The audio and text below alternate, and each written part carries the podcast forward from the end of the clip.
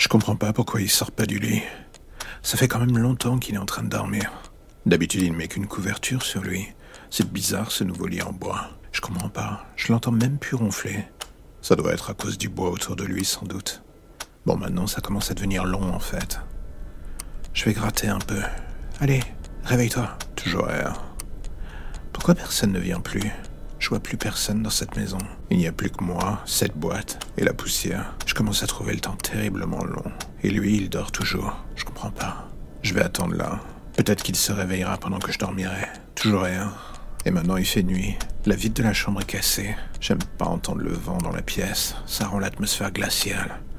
Et moi j'ai froid, terriblement froid. Peut-être que lui aussi en fait. Et c'est pour ça qu'il ne sort pas de cette boîte. Je vais attendre. J'espère juste qu'il me réveillera si je m'endors trop longtemps. Il fait tellement froid ici. Et voilà, c'est la fin de l'épisode du jour, alors j'ai envie de faire un petit message rapide. Si vous aimez le projet et que vous avez envie de le soutenir, plusieurs options s'offrent à vous. En parler, le partager ou le soutenir via le Tipeee mis en place. Dans les deux cas, que ce soit pour le soutenir d'une manière ou d'une autre, tous les liens pour vous y retrouver sont dans la description de chaque épisode. Impossible de les manquer.